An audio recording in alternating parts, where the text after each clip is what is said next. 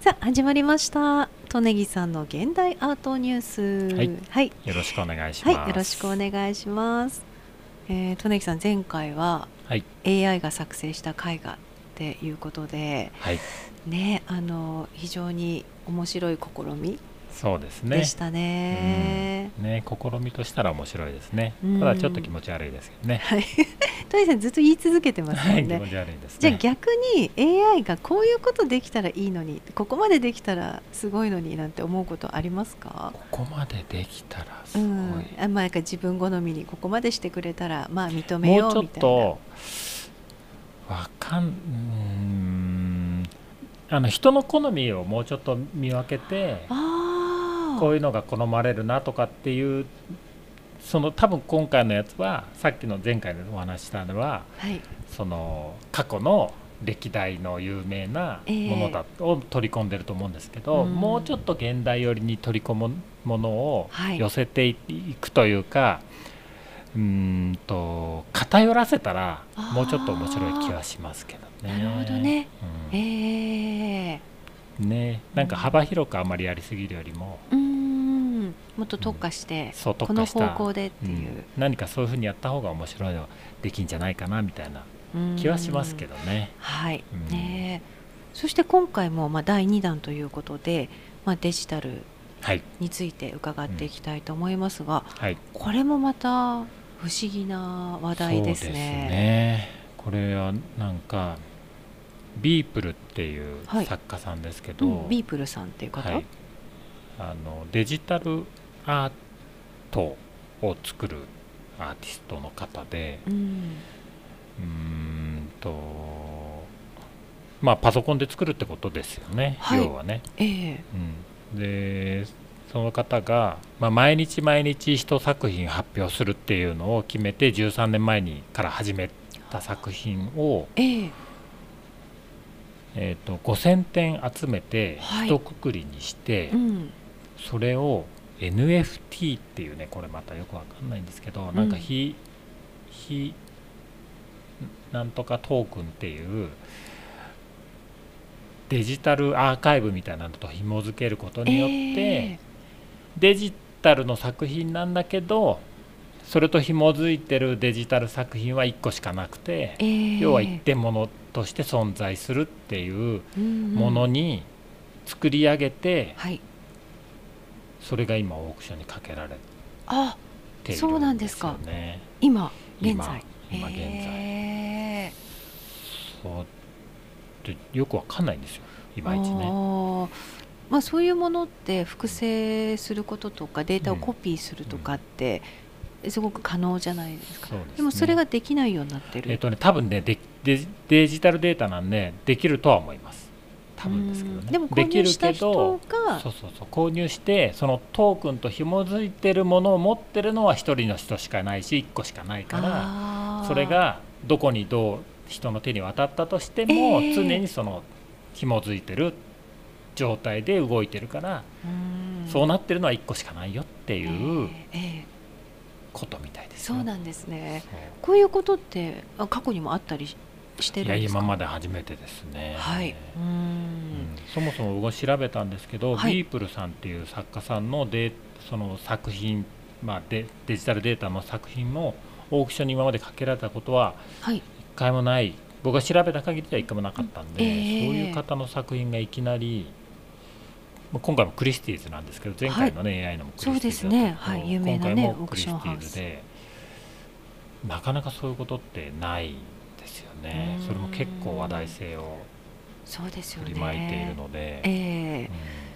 やっぱこの13年毎日作り続けて5000点うというところがやっぱり一番の注目なんでしん、ょうねなんでしょうかね、ええまあやってる人他にもいるんじゃないかなと思うけどはいええあのそれをそのトークンと紐づけてはい1個にしたとこっていうのがポイントだとは思うんですけどそうですねえねえ。商品になってますものね、うんでそのビープルさんが書いているその毎日1点ずつというものはどういう作品なんですか？なんかこうかちょっとこう近未来的なはい。絵があったりええそういう感じで僕そんなに好きじゃないですけど、はいあのそういう感じでしたよあ写真っぽいものもあれあば、はいイラスト、うん、とアーティストっていうかイラストレーターな感じですかあねどっちかっていうとね、あええただ今回の試みはアーティストですねうーんはいあやっのぱ最近新話しい価値題観をになっっていうたのがあのダフトパンクが解散した時に、えーそのイラストを手掛けたそうらしいということでです非ね常に話題になっていたということですね。ね、これ最初はあの前回の AI のやあのオースオークションははい100万ぐらいのエスティメイトがついてたんですけど、はい今回はエスティメイトなしで始まってるんですけど、ええ終わりが3月の11日なんですけど、はいえーっと今このちょうどあの収録してるの今3月3日ですけど、はい今の時点えで325万 US ドルはい3億5000万ぐらいですかね。 3億5千万なんか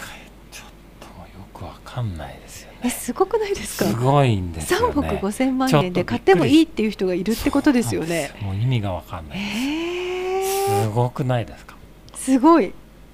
びっくりしましいやたこれびっくりでしょ。そこまでの数字とはねえええ。いや本人もびっくりしてると思う。そうですかじゃあ下世話な話ですが本人どれくらい入るんでしょうかね一応これどういう状態で出してるのか本人が直接なのかどっかエはいージェントが入ってるのかちょっとその辺わかんないですけど、ええ売り主には大体ハンマーのハンマープライスからまあ普通だと5%から10%くらい引かれて手元に残るんでああ3億5000万で今で落ちたとしてもええ3億ぐらいはうねわまだ8日残してますからーそうですよねこれからもっと上がる可能性は高いですよね十分ありますねまだ倍以上はいくと思うんであそういうものでですか、トネギさんち ょ毎日やりますか無理ですよねそこを狙って10年とかやれないですよねそうですよねええ毎日日々楽しくねその人ははい、書いてたと思うんですそようねで、すよねそうただそれを積み重ねたっていう、はいでそもうまさかこんな結末が来るなんてねねご本人も思ってなかったと思うんですよねその毎日か書いたものっていうのはどこかに発表してたしてたんじゃないんですかですね多分、うんじゃあ本人が、まあ、こういう5000点セットにしうんていオークションに出そうっていうふうに計画をしたのかや絶対本人じゃないと 思うな僕はね、誰かがいるうん絶対誰かいると思いま すねいいんじゃない5000う点ん一緒にっていう、うん言った人がい絶る。対誰かいると思いますねだってアーティストの人がはい、そのなんかそのトークンとはい結びつけるっていううん、全く違う頭脳じゃないですかああそうですよね。分野としたらえー全く正反対のものをはい、結びつけようって思えるように発想になるとは思えないんで分野がねうん得意分野が全く違あーうそうかですらよね、えうえんまあ、作家さんとねそれをこうそう打そうっそてういそくうっていうのねまた別マネージメントしてる人はねね、ま、もしかしたらね、ええある程度こう有名でさ、ね、作は家い活動してれば、そういう方はいらっしゃるんだろうから、うんそういうところで何かあるんじゃないかななんあてあー思いそう思いですかたいですけどーうね。